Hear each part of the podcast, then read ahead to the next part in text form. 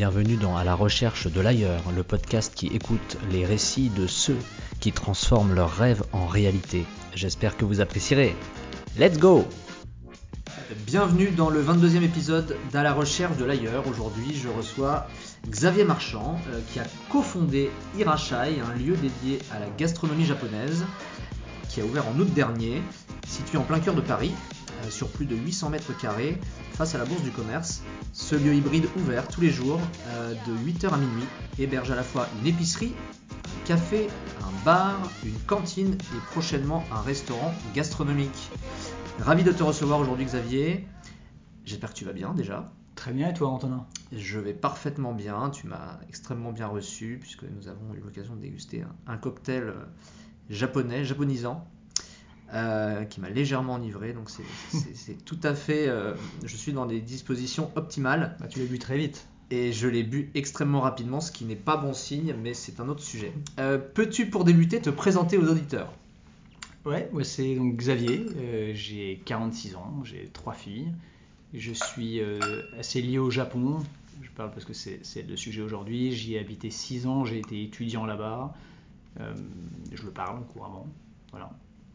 Euh, j'ai travaillé dans, divers endroits jusqu'à ce, que je- parte pour monter Iracha il y a deux ans. Alors on va revenir euh, évidemment en détail sur ce euh, titanesque projet. Alors que nous avons une livraison, parce qu'encore une fois on est très très bien reçu,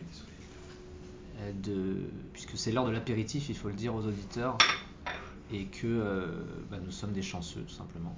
Et donc des... Ça a été livré de karaage, donc du poulet frit, et de Merci pommes de terre au furikake. Voilà. Dégusté en discutant. Exactement, puisque ici vous allez, si vous vous y rendez, découvrir qu'il y a beaucoup de très très bonnes choses euh, dans tous les, tous les espaces. On s'est rencontrés dans une, une autre vie. Tu travaillais à l'époque chez Google Cloud, dans une, une organisation où tout était vraiment euh, processé. Qu'est-ce qui t'a fait euh, basculer euh, vers ce, projet un, peu fou finalement? Parce que c'est euh, beaucoup de travail, ça l'a été et c'est encore beaucoup de travail.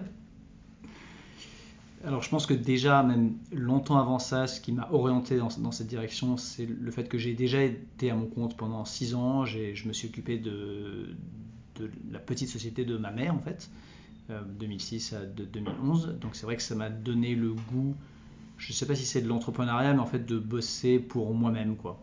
C'est- vraiment ça qui... de se lever en, n'ayant aucune, en, n'ayant pas de questions en fait, et en ayant les manettes un peu, tout ou à peu près toutes les manettes parce qu'on on on décide jamais tout tout seul.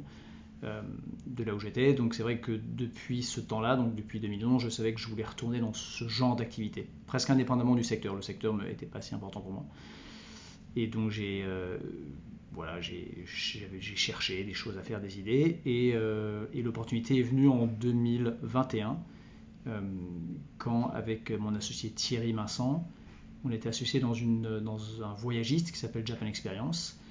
On était à l'arrêt pendant le Covid et on réfléchissait à ce qu'on pouvait faire. Et c'est là qu'on a eu l'idée, c'est vraiment d'ailleurs l'idée de Thierry, hein, de, ce lieu qui portait pas encore le nom d'Irachai, mais de, de créer un endroit de destination autour de la cuisine japonaise. Euh, avant tout une épicerie où on comprend ce qui se passe, on, vient passer un bon moment euh, et on peut faire plein de trucs, goûter, découvrir, apprendre euh, tout ce qui est autour de la cuisine et de la, boisson japonaise. Mais c'est voilà, c'était une, une envie de, de revenir dans l'entrepreneuriat, d'être à mon compte, on va dire, à notre compte en l'occurrence, euh, et une opportunité, la combinaison des deux quoi. J'ai appris que Hirashai voulait dire bienvenue en japonais. Ça veut dire bienvenue sur un registre pas trop formel, parce que le japonais est une langue très très euh, structurée et avec de nombreux niveaux de politesse. On peut dire euh, la même chose avec plein de niveaux différents et Hirachai, on a voulu faire quelque chose qui soit accueillant mais qui soit pas intimidant et, le Hirachai par opposition à la version plus traditionnelle d'Hirachai Massé que qu'on entend dans les quand on rentre dans les restos au Japon, Hirachai nous paraissait plus euh, plus pertinent pour ce qu'on voulait faire. L'objectif, c'est euh, donc de mettre la culture euh, japonaise, la culture, la gastronomie japonaise à portée finalement du plus grand nombre. Parce que, euh, Exactement, la culture food, quoi. Donc c'est tout ce qui est autour de la, nourriture et de la boisson et de la nourriture japonaise. En fait, on, voit que les gens, ça intéresse beaucoup les gens. Les gens adorent la nourriture japonaise euh, et ils vont beaucoup au resto japonais. Mais en fait, ils cuisinent peu japonais chez eux. Il y a, un contraste qui est, on trouve qu'il y a un décalage qui, qu'on trouvait très étonnant. Et on pensait que c'était avant tout parce que on, vous facilitait pas la tâche en fait. Quand on veut cuisiner japonais, on sait pas trop où acheter les ingrédients. Quand on trouve un endroit qui les vend, c'est pas très compréhensible, on comprend pas ce qui est marqué dessus, c'est pas clair, l'endroit est pas forcément accueillant, vous êtes pas particulièrement. Euh, et on voulait faire un endroit où on allait pouvoir découvrir et où on allait se sentir bien. Un endroit où on va en tant que destination pas juste parce qu'il faut qu'on achète tel ou tel produit, mais parce qu'on a envie d'aller passer du temps. Et on sait qu'une fois qu'on y sera, on achètera des produits autres, mais une vraie destination, quoi, un moment où on, passe du temps, où on passe un moment sympa. Donc il y a ce travail de pédagogie avec euh, le QR code qui renvoie vers le site pour des recettes, les modes d'emploi en français. c'est ça, c'est ça, tu as raison, c'est le cœur du projet. Sur chaque produit, une réflexion sur euh, comment expliquer ce produit, déjà comment le traduire d'une façon compréhensible, les explications, quel, avant tout, quel goût ça a, comment je cuisine. des idées de recettes, des idées d'utilisation simples aussi.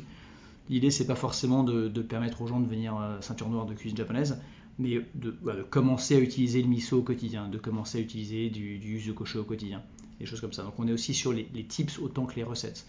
Du contenu sur le site, donc comme tu dis, chaque produit a un QR code qu'on peut scanner. On arrive sur la page produit de notre site internet parce qu'on va en ligne et sur ces pages produits, on a encore plus d'informations on a voulu simplifier, quoi, rendre la cuisine japonaise simple, cool, marrante. Euh, aujourd'hui, c'est vrai qu'elle a une image de quelque chose de très bon, mais un peu élitiste, un peu intimidant.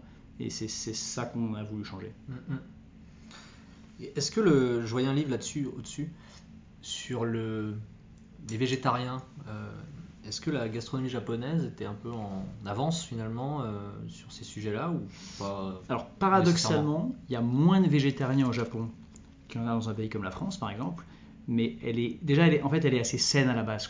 Donc euh, les Japonais, il y, a, quand même assez peu de sauce, euh, donc ils mangent plus léger. Il y a peu de viande rouge, euh, il y a moins de protéines de façon générale, du poisson, mais moins de viande. Et donc c'est une, nourriture qui est assez saine.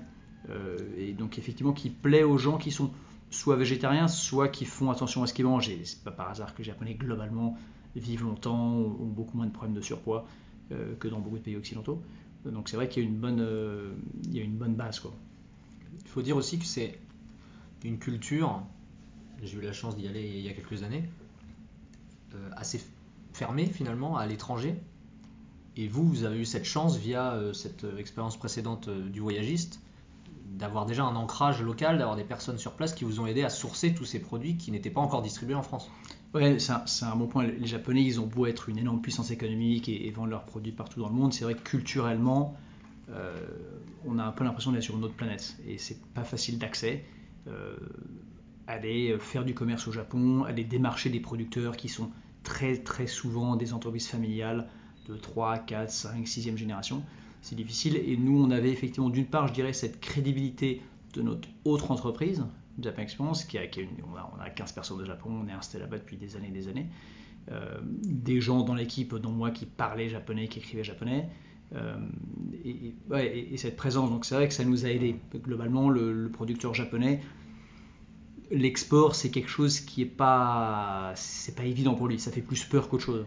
En disant, on l'a déjà fait, et surtout en fait on achète au Japon, en fait vous nous livrez au Japon, c'est nous en fait qui importons à partir du Japon, qui exportons et donc qui importons ici, donc on leur facilite la tâche. C'est vrai que je pense que monter un projet comme ça, euh, ouais, sans lien avec le Japon, ça paraît, ce serait, ce serait compliqué.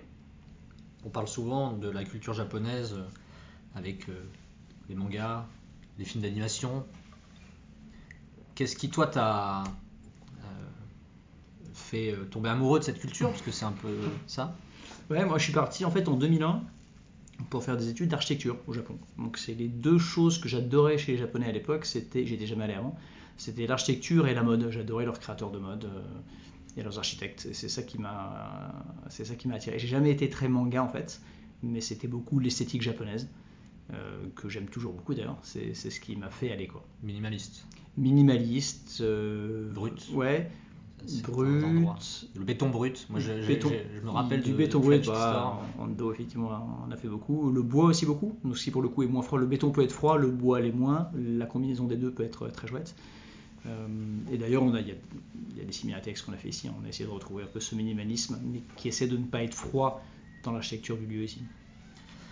On va faire un peu la promo d'Irachai, puisque finalement c'est euh, comme un Lego. Il y a euh, comme un mécano. Il y a plusieurs espaces euh, complètement différents. Là, on enregistre dans le studio qui n'est pas encore ouvert. Ça sera quoi le studio? Le studio, c'est là où On se fera- régale, hein, je te coupe, Oui, c'est vraiment très bon. hein. Le studio, c'est le lieu où on fera. Il y a- deux choses. C'est déjà une un espace qui peut être privatisé, donc euh, typiquement pour des, des dîners, des, à partir de 10 personnes, quelque chose comme ça. Donc c'est un espace euh, qui est isolé en fait. Et, et c'est là où on fera tout ce qui est masterclass, démonstration, cours de cuisine, tout- toutes ces animations seront faites ici.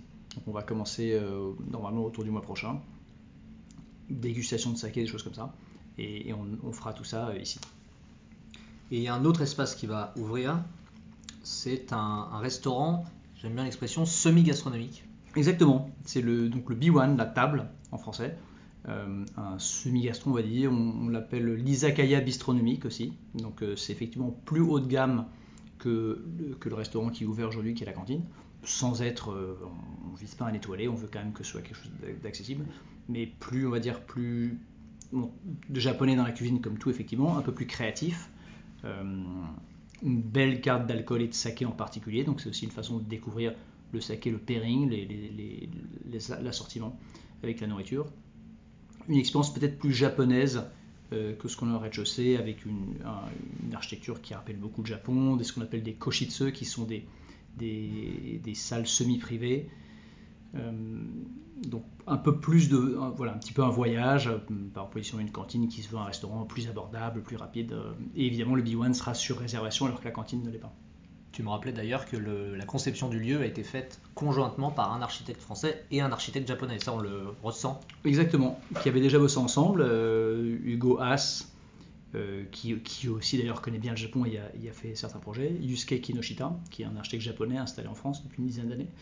Et effectivement, c'était à l'image de ce qu'on voulait. On ne voulait pas recréer le Japon à l'identique ici. L'idée, c'est pas de, singer le Japon ou de faire du ultra classique, ultra folklorique. Euh, on ne voulait pas non plus du très haut de gamme. On ne voulait pas être froid et intimidant. Euh, même si on veut un certain minimalisme, une, simplicité. Donc on voulait des influences japonaises. Je pense que quand on rentre ici, on retrouve ces influences japonaises euh, sur les matériaux bruts, sur le bois, mais on ne voulait pas que ce soit du Japon identique. Et donc pour ça, ce binôme nous paraissait idéal. On aimait beaucoup ce qu'ils avaient fait. On avait dans nos boucles d'inspiration, il y avait pas mal de choses qui venaient d'eux d'ailleurs justement. Euh, donc ça paraissait être un choix assez naturel. Typiquement, voilà, on n'a pas de tatami chez. On aurait pu, dans ce que je, je parlais tout à l'heure des koshitsu, ces salons semi-privés, on aurait pu mettre des tatamis. Là, ça aurait été peut-être trop littéral sur le Japon. Donc on a essayé d'avoir cette, euh, cet équilibre. On s'adresse à des gens qui sont là avant tout pour la culture food japonaise, euh, pour la nourriture, plus que pour la culture japonaise en soi. Euh, et donc c'est vraiment à, à ces gens-là qu'on a voulu s'adresser. Et, et, euh, il y en a que ça fait triper de faire de- d'enlever les chaussures et de se, mettre accroupi sur les tatamis, mais c'est pas la majorité de l'espèce, moi non plus d'ailleurs. Euh, donc on a voulu faire quelque chose qui soit accessible. La communication de du lieu passe par le site web, puisqu'il y a. euh, on peut- évidemment, on peut acheter les produits de l'épicerie en ligne, il y a des recettes. Ça passe aussi par les, les réseaux, par Google. C'est quoi les canaux finalement euh, qu'il est important d'activer pour faire venir des gens? On a fait, alors on a. On n'a pas fait de publicité, on est assez content de ça. On n'a jamais eu, pour l'instant en tout cas, de, faire de médias.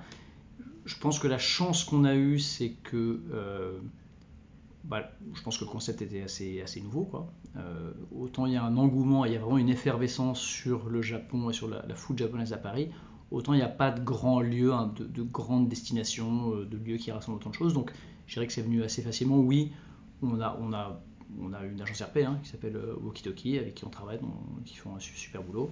Euh, on a notre site, on a une présence sur, sur Insta essentiellement. Donc c'est une communication, je dirais, assez, assez classique, mais c'est vrai que ça, ça a marché de façon assez naturellement. On a eu la chance d'être bien relayé à la fois dans le, en médi- sur les médias et sur, euh, et sur les réseaux sociaux par des influenceurs. Donc je dirais que c'est venu comme ça. Est-ce que toi tu regardes d'autres euh, concept stores, euh, d'autres ex- d'autres expériences qui sont proposées, tu vas visiter ou t'as pas le temps là? Bien sûr, bien sûr. Alors je l'ai beaucoup fait pendant les deux années. Je l'ai beaucoup fait pendant la première année, on va dire, quand on était quand même dans l'idéation, quand on mettait en place l'image, le positionnement, c'est plus là. Je l'ai moins fait la deuxième année, puisqu'une fois, quand le concept il est, vraiment fait, il est affermi, là il faut surtout foncer, il faut produire. Je le fais encore moins maintenant, mais, mais si, si. Je vais voir, euh, il y a plein de choses, plein de références, des choses qu'on aime bien à Paris. euh, on aime bien la Maison Plisson, on aime bien Muji, on aime bien Merci, on aime bien la Grande Épicerie. Enfin, il y a plein de choses qu'on regarde pour des choses différentes. Euh, Il y en a qu'on suit parce qu'on trouve que leur communication est bien, il y en a parce que leur euh, visual merchandising est bien. Donc, je pense qu'il y a des choses bien à prendre chez tout le monde. Donc on- j'essaie, j'essaie de me, promener toujours, même si je le fais moins qu'avant. T'as raison. Il n'y a que 24 heures dans une journée. Voilà, je suis abonné à bien sûr des newsletters, je suis sur Insta un certain nombre de marques, euh, bien sûr, de lieux. Comme tu l'as évoqué tout à l'heure, tu as dirigé euh, l'entreprise de ta maman euh, il y a euh, quelques années, en 2006. Dans quelle mesure est-ce que cette expérience-là, qui commence euh, à dater, t'a aidé, influencé, euh, aidé aussi à ne pas refaire peut-être les mêmes erreurs? Ouais, il y Sachant a- que c'était pas le même secteur d'activité. Ouais, c'était différent, c'était, l'échelle était plus petite, on était beaucoup moins nombreux que ce qu'on est aussi, donc c'est bien sûr, hein, j'y ai appris beaucoup de choses, toute proportion gardée. Je dirais qu'il y a une- grosse similarité, c'était que bah, par opposition à une société comme Google ou autre, où, où quand on a un job, à moins d'être tout en haut, on bosse sur un segment du business, et donc on n'est pas ou- ouvert aux autres. Et quand on est à son compte avec une entreprise, qu'elle soit petite ou moyenne, on touche un petit peu à tout, donc on regarde les chiffres, on a des clients, on a des fournisseurs, on fait un peu de communication, donc on touche un petit peu à tout, donc ça donne une espèce de culture gé- générale sur plein de basiques du business, comment on négocie, comment on voilà, on fait de l'embauche, il peut arriver de licencier des gens, enfin donc, donc je pense que ça m'a donné un peu un vernis général sur les différents aspects d'une- entreprise que je, qui me servent effectivement euh, aujourd'hui. Et j'ai aussi pas mal appris parce que c'était aux États-Unis, donc c'était à Los Angeles euh, qui, qui était, qui est toujours derrière cette entreprise. Et je trouve quand même que les Américains ont un peu une longueur d'avance sur la façon de bosser et de faire du business. Ils sont, ils pros, ils sont à l'heure, ils savent négocier. Et donc je, trouve que, euh, d'ailleurs pour le coup c'est c'est pas le fait d'être à mon compte à l'époque, mais je trouve que les États-Unis sont quand même très formateurs sur le, monde du travail. Euh, J'ai beaucoup, enfin j'ai aujourd'hui plein d'inflex que j'ai appris de gens qui bossaient pour moi à l'époque. Typiquement, par opposition, j'ai travaillé au Japon aussi. Je dirais pas du tout que le Japon a rien à nous apprendre, a rien à nous apprendre, mais le Japon est culturellement très, très, tellement différent que je trouve ça plus dur de se former sur le monde du travail au Japon parce que en fait, ce qui marche chez eux ne marche pas forcément chez nous, etc. Donc, donc, euh, pour le coup, les États-Unis ont été plus formateurs. Est-ce que tu as des Japonais qui viennent? On a plein de Japonais. Et les gens- on a plein de Japonais qui viennent et ils sont particulièrement fans de l'offre d'épicerie. Et j'avoue que c'est quelque chose qui m'a fait très plaisir au démarrage. J'étais, euh, voilà, je, pensais qu'on avait fait un, bon boulot sur le sourcing. Je pensais pas que les, commentaires des Japonais seraient à ce point-là dithyrambiques euh, sur l'offre, sur l'originalité. Et ça, c'est vraiment, c'est très touchant. J'ai écrit à un, chef japonais avant-hier sur Instagram parce que je voulais lui proposer une, une collaboration. Il m'a répondu à voilà, il était ravi du contact, il est allé voir notre site du coup et il m'a dit j'ai vraiment été impressionné par toute l'originalité de votre faux produit. Qui me répondent ça juste en étant passé sur notre une voix, j'ai je trouvais ça assez fascinant. Quoi. Donc on a des feedbacks très très bons, en particulier sur la sélection d'épicerie, euh, ce qui est pas par hasard. On, est, on a bossé pendant deux ans, c'est ce qui a pris plus de temps en fait. C'est ce qu'on a commencé dès le début et c'est toujours pas fini. Alors, on a sourcé plus de, on a 1200 produits à l'épicerie qu'on fait venir pour 80% du, du Japon. Euh, et on est parti d'une page blanche, c'est-à-dire qu'on ne s'est pas dit regardons les références déjà vendues à Paris, on s'est dit qu'est-ce qu'il faut pour faire la cuisine japonaise chez soi? Et on est allé catégorie par catégorie, sauce soja, il faut, euh, voilà, il faut de la classique, il faut de la sukuchi, de la koikuchi, il faut de la fumée. La fumée, il nous faut deux niveaux de prix, sur la koikuchi, il nous en faut trois parce que c'est quand même plus, etc. On a vraiment construit euh, ce qu'on appelle une vision map de l'offre. Euh, et le résultat, c'est que les trois quarts des références sont des produits pas encore vendus en France. Euh, et on a un truc qui est très chouette, donc on a des super feedbacks. ma réponse est un peu longue, mais on a beaucoup de japonais et ils sont, très très contents, en particulier de, l'épicerie. On a du temps. Et ce qui est intéressant, c'est la diversité. On retrouve aussi bien la vaisselle qui est servie dans les établissements, les récipients à sauce, les verres de saké, des légumes que vous, légumes japonais que vous avez fait euh, planter par un, agriculteur euh, francilien. D'origine japonaise. Voilà. Euh, c'est extrêmement des livres de gastronomie qui a vraiment une, c'est une vision à 360 de la, de la gastronomie japonaise que vous proposez.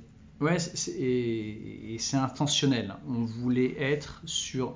Déjà, on a fait le choix de n'être que sur la culture gastronomique et, de la boisson japonaise, ce qui paraît déjà large, mais c'est vrai que le Japon a tellement de, points culturels saillants et chouettes qu'on est très tenté de faire plein d'autres trucs. Quoi. On est tenté de faire des expos d'art, de l'artisanat. Euh, Surtout en face de la Bourse du commerce. aussi. Et donc en fait, c'est dur de se redire, on, est assez clair, mais, mais, par contre, on veut être vraiment sur toute la culture food japonaise. On ne veut pas être une épicerie d'exception avec que des produits très chers.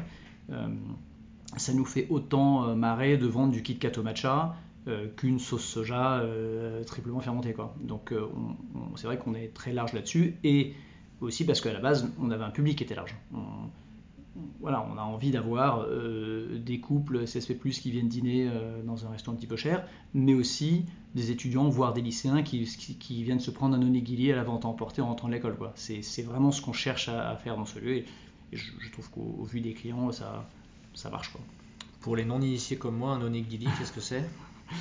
Un onigiri, c'est un grand classique de la nourriture japonaise. C'est une, boule, de riz qui est plutôt une forme de triangle avec un ingrédient dedans. Ça peut être, euh, du saumon. Euh, il y a une variété. Ça peut être de l'umeboshi, donc une prune séchée dedans, euh, enveloppé dans une feuille d'algue, d'algue nori en fait et qui se mange euh, en pique-nique, euh, dans le train, euh, en snack. C'est un, énorme, un grand, grand, grand classique. Ça se trouve à, Tokyo dans tous les, ce qu'on appelle les combini, c'est les petites épiceries de quartier.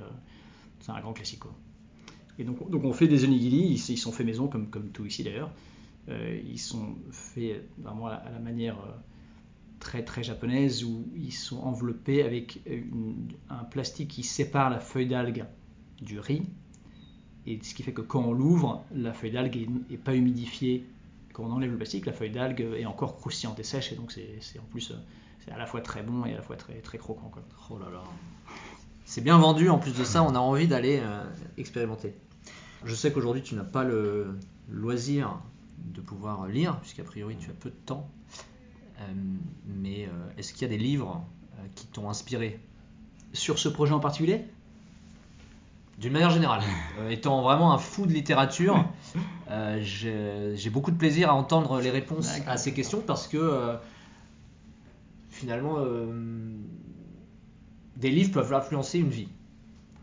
Ah, c'est intéressant. Je m'attendais pas à cette question. Alors, clairement, j'ai des livres qui m'ont beaucoup influencé. Avec une particularité, c'est que je lis, je consomme de façon générale très très peu de fiction. Donc, de même que je regarde peu de films et uniquement des documentaires. Euh, je lis pas de romans, je lis que des essais. Donc pour moi, les bouquins clés sont tous des, essais. Pour moi, Pourquoi? Pourquoi? Moi, ce que j'aime, c'est apprendre des trucs. Et je, quand je lis ou quand je regarde quelque chose, je veux sortir en ayant compris un truc que j'avais pas compris jusqu'alors. C'est ces moments-là que j'adore.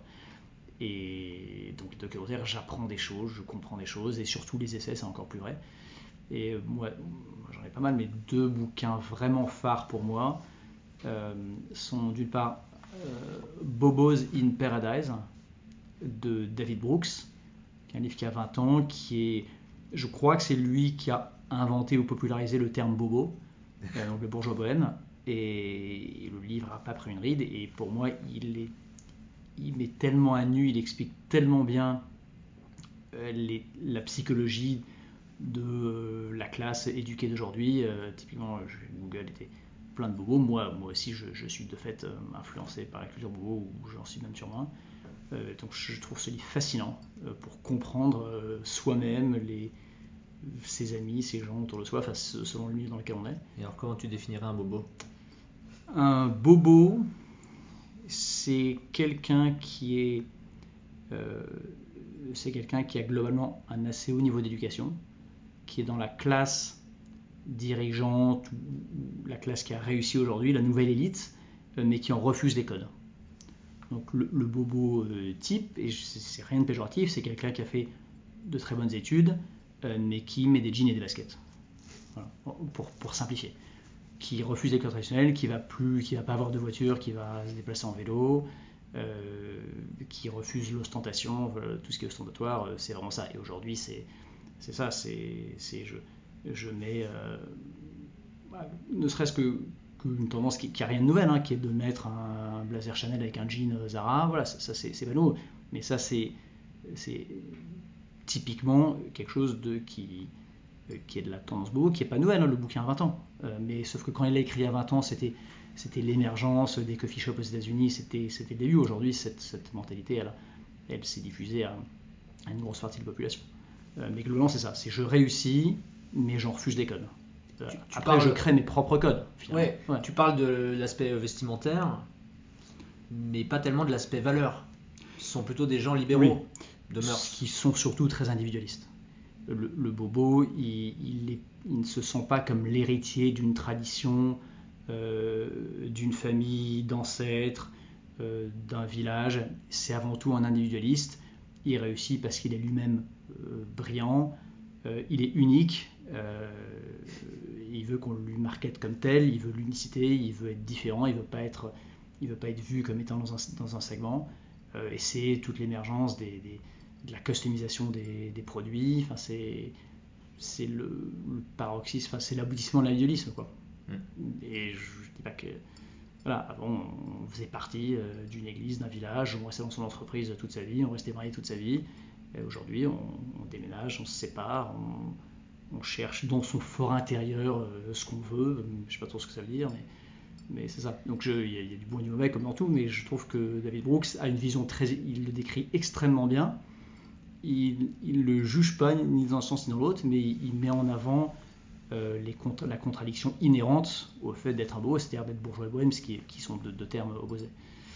Donc ça, c'est un, bouquin qui m'a beaucoup, beaucoup influencé. Euh, je dirais un autre, euh, c'est Sapiens, que tu, connais sûrement, qui pour moi est vraiment un des... Et d'ailleurs qui traite un peu les mêmes sujets. Hein. qui traite de beaucoup de choses en commun. Il, part beaucoup de, ce qu'il appelle, le, qu'est-ce appelle ça, le libéralisme humaniste, je ne sais plus trop. Euh, mais que je trouve que Sapiens, c'est quelque chose qui aide beaucoup à comprendre comment les gens pensent aujourd'hui. Qui est un très bon euh, ouvrage de vulgarisation. Tout à fait. on, voit, euh, finalement, on a l'impression que de, comprendre l'histoire, là où c'est un peu plus rude avec des livres d'histoire plus classiques. Totalement. C'est presque, c'est presque un roman. ouais, c'est vrai, ça se lit très facilement. J'adore ces trois bouquins celui-là en particulier, mais les deux autres sont, géniaux aussi. Quoi. Et puisque, puisque je suis lancé, je vais t'en citer un troisième, euh, qui est, alors je connais pas en français, en anglais c'est Guns, Germs and Steel de Jared Diamond. Je crois qu'en français c'est de l'origine des inégalités dans les sociétés. Et c'est un des, euh, livres cultes de Hariri, euh, Harry, justement qui a écrit Sapiens. C'est donc Jared Diamond est un des maîtres à penser d'Harari. Et celui-là aussi aide à comprendre moins l'humain et la psychologie humaine que l'histoire des civilisations des sociétés. Je trouve que d'ailleurs il est très, très complémentaire de Sapiens, qui t'explique comment pensent les gens aujourd'hui, alors que Jared Diamond t'explique comment les sociétés en arrivent là. Donc les deux sont très géniaux. C'est ce genre de bouquin que, j'aime, ce qui m'aide à comprendre euh, des choses, en particulier les gens euh, autour de moi. Et moi-même, ils m'ont aidé à me comprendre moi-même, étant, étant là la caricature, mais la définition même du bobo moi-même, ça m'a aidé à me comprendre moi-même. Est-ce que la culture japonaise qui a euh, un rapport au, mystique, au spirituel qui est différent, ça a eu un impact sur toi? Elle est très très différente, la culture japonaise. Euh, et donc c'est vrai que c'est particulier. Si on habite quelqu'un qui va 20 ans aux États-Unis, je pense, est, forcément changé. Quelqu'un qui, qui, qui habite 20 ans au Japon, c'est différent. je pense qu'on peut être influencé, on n'est pas vraiment changé, euh, en tout cas c'est différent. Ce que je trouve le plus... il y a plein de choses dans la culture japonaise, mais une chose qui est très forte, je trouve, qui marque, c'est globalement justement pour, ça revient au thème d'avant, mais euh, c'est quand même la primauté du collectif. Quoi. et je pense que c'est asiatique de façon générale, je ne connais pas trop, les autres pays d'Asie, mais il y a quand même tellement moins d'individualisme au Japon. Et, on voit le. Bah, c'est comme tout, il y, a, il y, a, du bon et du mauvais dedans, c'est auprès d'une d'une certaine limitation des, libertés ou de, bah, l'individu, mais ça a quand même une grande force sur la façon dont marche la société. Donc une société où les, choses se passent mieux, les gens sont plus respectueux, sont plus inclus, et, c'est vrai que les gens prennent en compte les autres dans tout ce qu'ils font. Ça va du fait d'être à l'heure, au fait de ranger derrière soi. Les Japonais, ils sont pas plus ponctuels que les autres, ils sont pas plus maniaques que les autres, c'est juste que ils font plus attention aux autres. Et donc, euh, et donc être à l'heure, c'est juste ne pas déranger les gens qui ont rendez-vous avec vous. Euh, et ranger derrière soi, c'est ne pas déranger les gens qui vont passer après. Et, donc c'est vrai que ça, c'est des choses qui sont très très fortes chez eux, qui, sont dures à répliquer, parce qu'on ne se change pas. Euh, mais ça, ça me marque beaucoup. C'est des choses qu'on essaie un petit peu. Alors c'est vrai quand ici j'essaie de parler un petit peu de, ce que la culture japonaise a à nous apporter. Mais c'est des choses qu'on a envie un petit peu d'importer dans notre culture d'entreprise ici, même si une fois de plus, on peut pas, on peut pas coller un modèle sur un autre. Quoi. C'est comme on regarde l'éducation en Finlande est super, c'est pas pour autant qu'on peut prendre le modèle et les importer. Bah, au Japon, les comportements de société sont géniaux, mais on peut pas les importer pour autant. Quoi. On le sent immédiatement quand on arrive au Japon. Cette discipline collective dans les gares, ouais. dans on la rue. Sent, on le sent à l'aéroport, on le sent dès l'aéroport. Ouais. C'est vraiment euh, un choc culturel quand on est français qu'on arrive là-bas. Ah, on ressort pas indifférent du Japon. Et non, c'est ce que tu dis quand tu dis une gare, je trouve ça intéressant. Moi, je, trouve, je dis souvent qu'au Japon, il y a plein de trucs chouettes, mais pour moi, c'est même plus qu'aller voir les temples à la campagne et autres. C'est juste voir à quel point la vie quotidienne dans des environnements aussi classiques qu'un hall de gare est différent et impactant. C'est exactement ça. Prendre le métro au Japon, prendre un taxi au Japon, je parle des transports, mais ça peut se balader dans un magasin, on remarque des trucs différents tout le temps. Quoi. Et ça dans une société qui pourtant est une société euh, finalement un peu occidentalisée, moderne, riche comme nous. C'est d'autant plus frappant que être très dépaysé, je pense qu'on va au Nigeria, où je ne suis jamais allé, je pense qu'on s'y attend. Mais au Japon, on est dans une société qui, qui, consomme comme nous, mais en fait, ils se comportent complètement différemment. Quoi. Et c'est très fort, hein, on, on, ça laisse pas indifférent. C'est la première fois de ma vie où j'ai vu un chien dans une poussette. Également. Question issue de l'émission Bouillon de culture de Bernard Pivot. Accroche ta ceinture. Quelle est ta drogue favorite? Ah bah en ce moment c'est quand même avant tout le c'est le travail quoi. Et c'est le travail mais euh... est-ce que tu le vis comme euh, une contrainte parfois? Non non pas du tout. Justement c'est ça c'est ce que j'ai retrouvé de mon expérience de 2006 c'est que je trouve que en tout cas quand on est à son compte en fait il n'y a plus de séparation. Et on se dit jamais, euh, enfin, en tout cas, moi, je me dis jamais, j'ai pas envie, je, me lève le matin, je pense à ça et je veux y penser. Je pense que quand je bossais avant, j'étais content le week-end de ne pas me changer d'idée, de ne plus y penser. Et là, aujourd'hui, je veux y penser. C'est pas donc. Euh, je trouve que c'est une bosser pour soi, c'est une motivation euh, intrinsèque. Un autre bouquin que j'ai beaucoup aimé, c'est No Contest de Alfie Cohn, qui est un bouquin qui s'insurge un peu que toute la culture de la, de la compétition, des, des, notes à l'école, etc., c'est plus sur l'éducation. Et il différencie la motivation intrinsèque d'une motivation extrinsèque. Enfin, extrinsèque, c'est je veux le faire, mais en fait, c'est parce qu'il y a autre chose derrière. Je, non, intrinsèque, c'est je réfléchis pas, je veux le faire. Je me pose aucune question, c'est juste ça vient de moi. Et mais pourquoi? C'est quoi derrière? Est-ce qu'il y a un sujet patrimonial pour tes filles? Est-ce que euh, c'est quelque chose que tu as euh, depuis l'enfance, l'adolescence, sans être trop intime? Euh, en fait, ouais, c'est vrai que c'est une bonne question. Pourquoi? Parce que non, c'est oui, j'ai envie que ça réussisse financièrement, ça c'est sûr, mais, c'est clairement pas ça qui me, fait lever le matin. En fait, moi, ce que j'aime, c'est euh, de voir quelque chose qui se développe et qui grossit. C'est vraiment quand on regarde dans le détail, c'est ça qui me fait triper, je me rends compte. Euh, et par exemple, pour te donner un exemple je pense dérisoire mais qui illustre bien ça, euh, j'avais avec mon épouse monté, euh, enfin, qui sont toujours là, deux petits restos.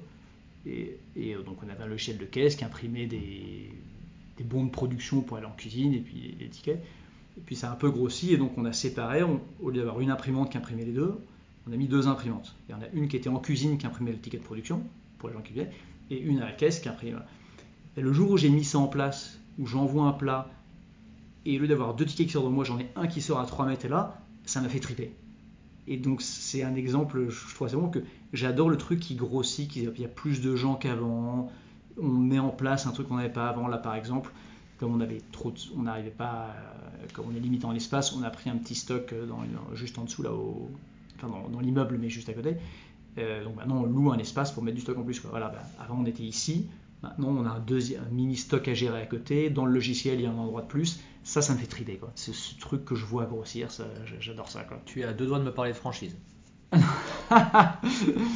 Alors on est très très très très loin de parler, de penser des trucs comme ça. Euh, c'est un gros boulot hein, ce qu'on ce c'est loin d'être fini comme tu l'as dit tout à l'heure. Et il y a un resto qui tourne pas encore, il y a le studio qui est pas encore. Euh, et même dans ce qui tourne, moi je vois plus ce qui manque que ce qui est. Euh, voilà, il manque plein de signalétiques, il manque plein de produits parce qu'on a des ruptures de stock de tous les côtés. Enfin, il manque tel, il y a la lumière qui est pas finie, la musique. Enfin, il manque tellement de trucs monter un, truc comme ça, c'est tellement énorme qu'on est très loin de penser à un deuxième endroit. On veut faire plein de choses en ligne, sur, dans l'e-commerce, on est encore très loin. On veut monter. Donc, euh, on est très très loin de penser à un deuxième lieu et encore moins, euh, encore plus loin de monter une franchise.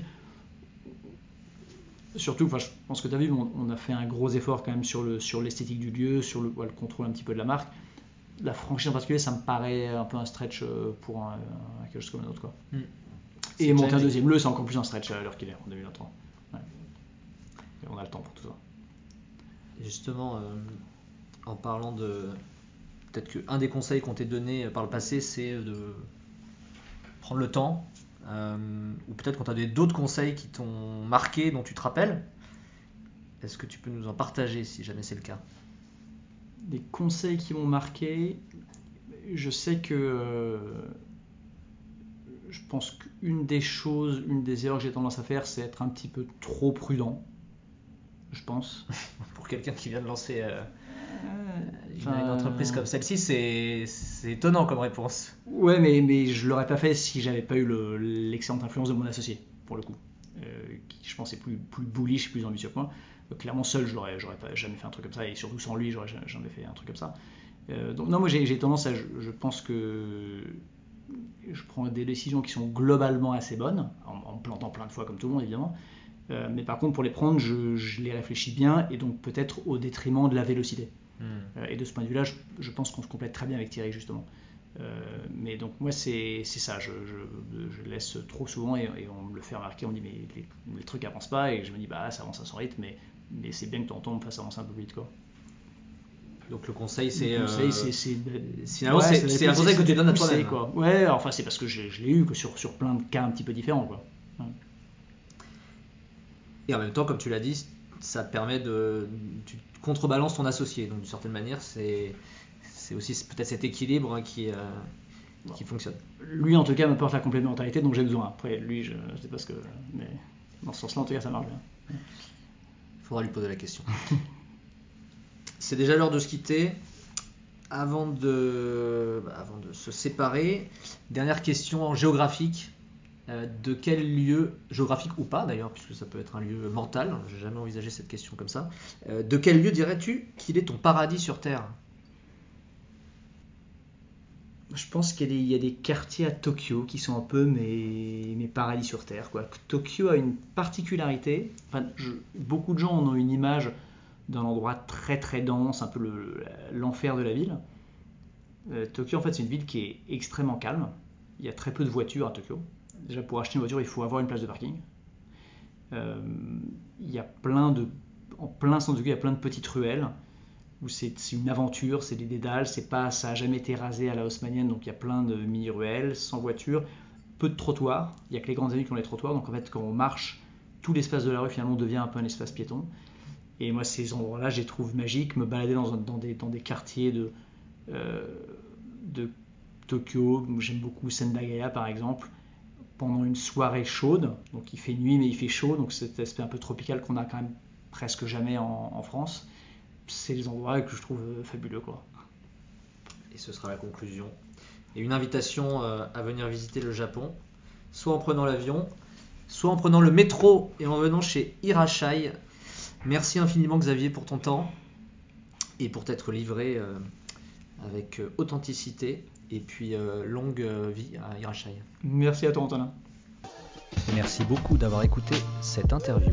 Si vous souhaitez m'envoyer un message ou si vous pensez à une personne que vous souhaiteriez que j'interviewe, n'hésitez pas à m'écrire sur LinkedIn ou à l'adresse email recherche de l'ailleurs at gmail.com. A très bientôt